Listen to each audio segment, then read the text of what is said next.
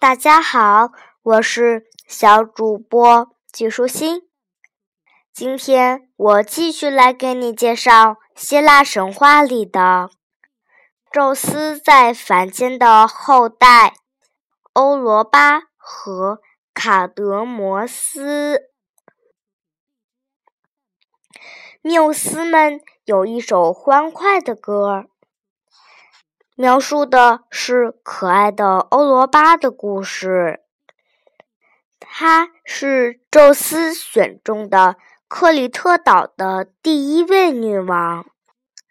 她的父亲蒂尔的国王艾吉诺是那个被化身为白色母牛逃到埃及的姑娘伊俄的后代。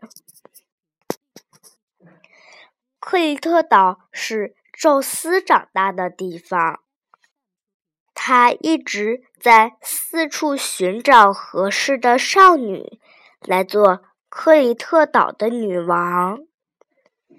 有一天，他的目光落在欧罗巴的身上，她的美貌牢牢地俘获了他的心。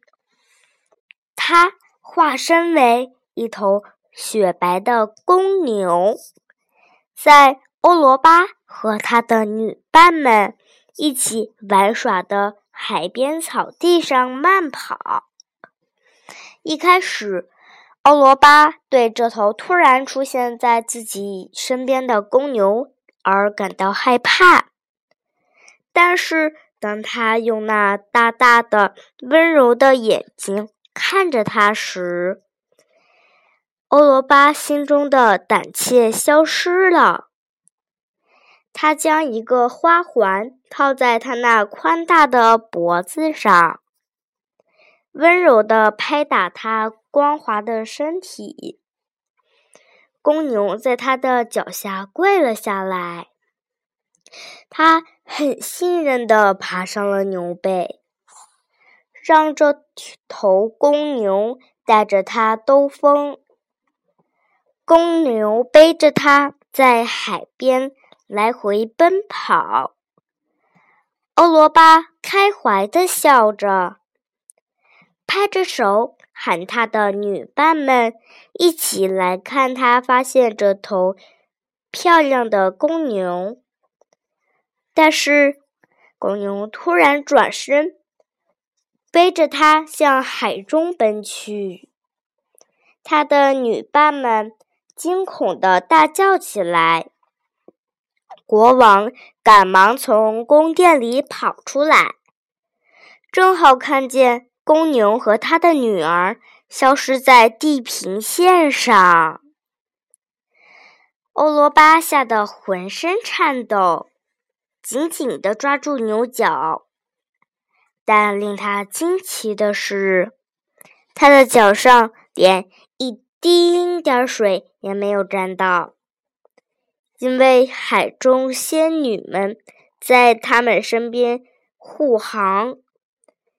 他们用手将波涛抚平，在海面上开出一条平坦如底的大道，这样那头公牛便可以在上面自由奔跑。公牛扭过头来，开口说话了。他告诉欧罗巴，自己并不是一头公牛，而是宙斯。他来到人间是为了娶她为妻，并让她去做克里特岛的女王。宙斯带着欧罗巴来到克里特岛。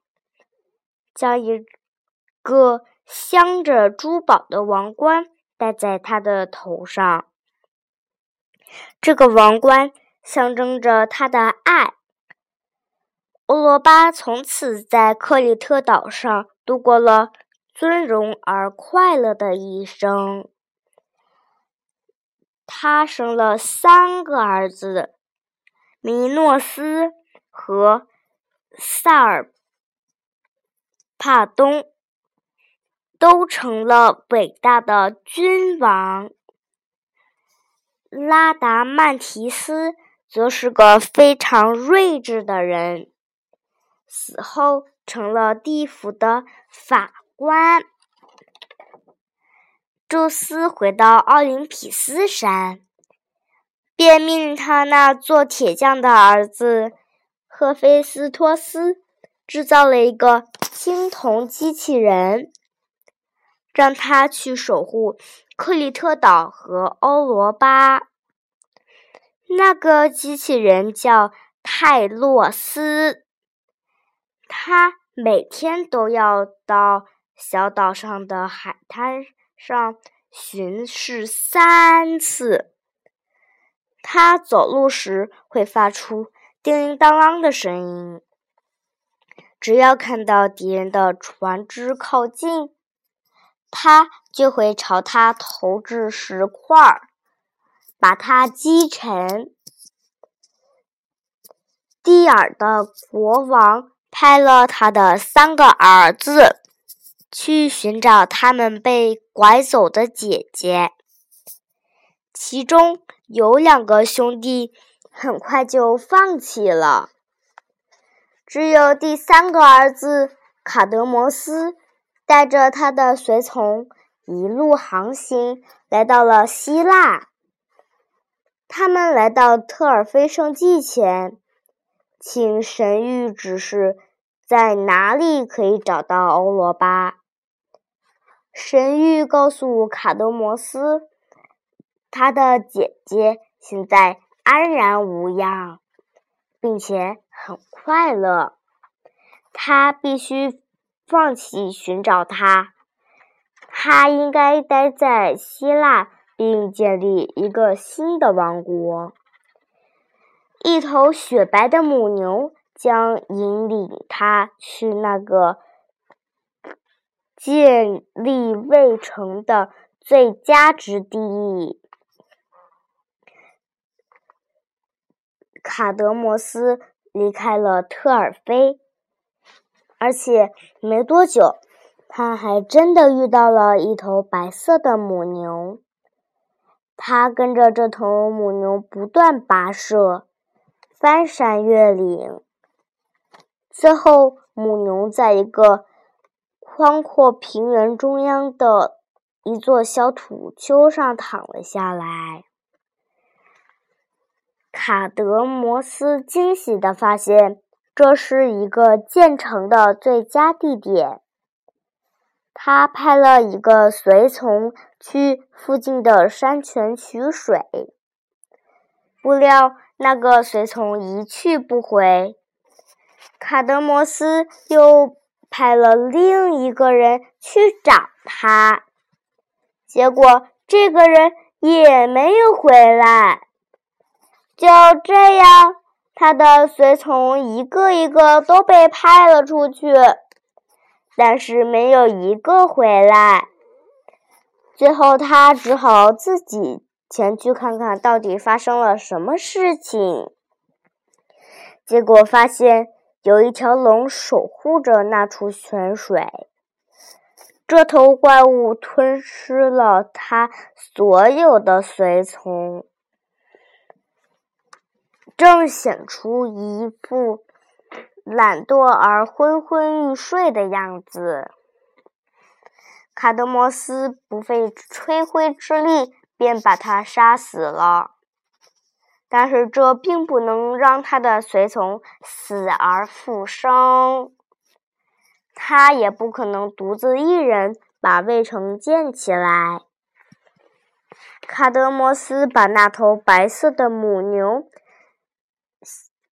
献祭给神奇，祈求他们的帮助。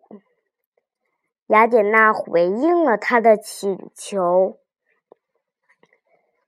去犁一块地，他告诉卡德摩斯：“把龙的牙齿拔出来，将它们种在垄沟里。”这个建议听上去很奇怪，但是卡德摩斯照他的话做了。龙的牙齿一种下去，马上就变成了一对凶悍的勇士。他们挥舞着手中的剑，朝卡德摩斯冲了过来。卡德摩斯吓得不知所措。雅典娜又对他说：“朝他们中间丢块石头。”他照办了，勇士们便很快扭打起来，都说是自己身边的人投了石块。他们打得很激烈，最后只有五个人活了下来，而且这五个人都受了重伤。卡德摩斯照顾他们，让他们康复。这些人成了他忠实的部下，并帮助他建立了底比斯城，也就是一座拥有七座城门的伟大卫城。卡德摩斯成了一代伟大的君王，众神都青睐他。宙斯把哈弗洛狄特的一个女儿哈尔摩尼亚嫁给了他做王后。众神给了这位新娘一条神奇的项链，让她永远美丽而年轻。在卡德摩斯和他的后代的统治下，底比斯城。成为希腊最伟大的城邦之一。今天的内容就是这些啦小朋友拜拜。